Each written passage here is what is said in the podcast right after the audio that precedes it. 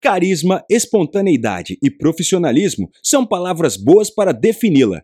Mas se você, assim como a gente, quer saber o que os astros falam sobre a personalidade de Fernanda Gentil, fique comigo até o final desse podcast. Eu sou o Danny Hyde, você está no Astros do Meu Astro e hoje o assunto é a Vênus de Fernanda Gentil.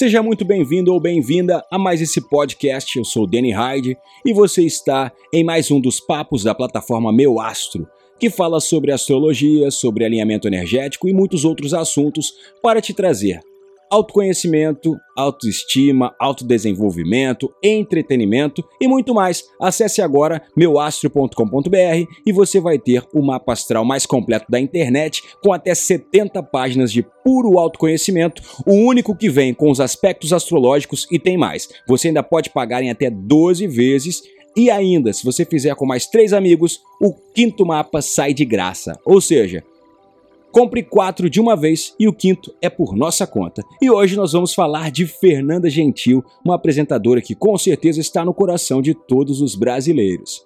Fernanda Gentil, que nasceu em 23 de novembro de 1986, é o que chamamos de Sagitariana Nata, pertencente ao primeiro decanato.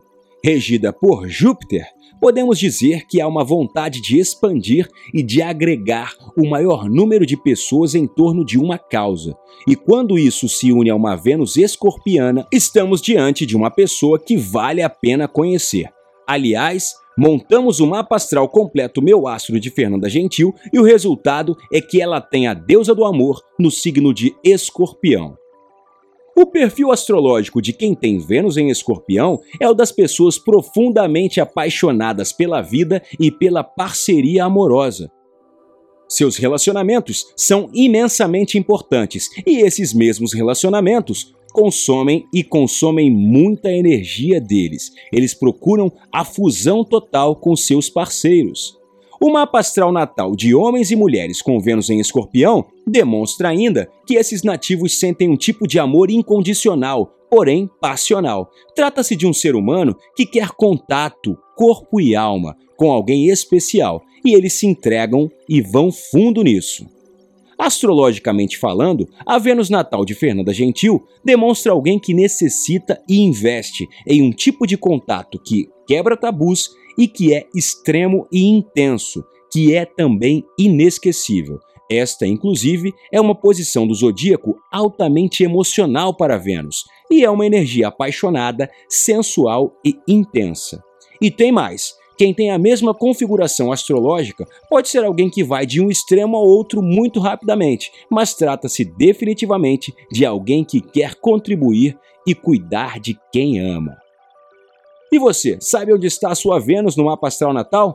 Se você quiser descobrir, acesse agora meuastro.com.br e eu vou ter o prazer de calcular o seu mapa astral natal e abrir as portas de muito mais possibilidades para você. Por aqui eu paro, mas você continua na maior plataforma de astrologia e autoconhecimento, meuastro.com.br. Esse foi o nosso papo e eu sou o Danny.